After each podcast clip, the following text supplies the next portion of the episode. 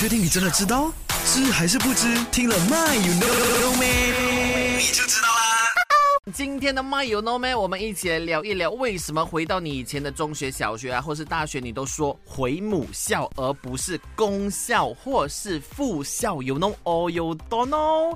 这时候呢，阿健来跟你说，那过去的这个教育呢，是以私塾为主的，也就是把孩子送到先生那里去读书。哎，教书先生啊，不仅仅啊要教孩子知识，还要照顾孩子的饮食起居啊，为人礼仪。换句话说呢，这个教书先生呢，其实就像妈妈一样啊。把养大的孩子和教授知识结合在一起，OK？那在这个孩子身体成长的同时呢，头脑也得到同步的发育。所以呢，不管是小学、中学、大学，都被称之为母校，OK？那当然，这是从啊另一个侧面说明了学校和学生的关系是母子关系。Of course，这是广义的母子关系，不是在 DNA 检测方面的母子关系哈，是在社会学。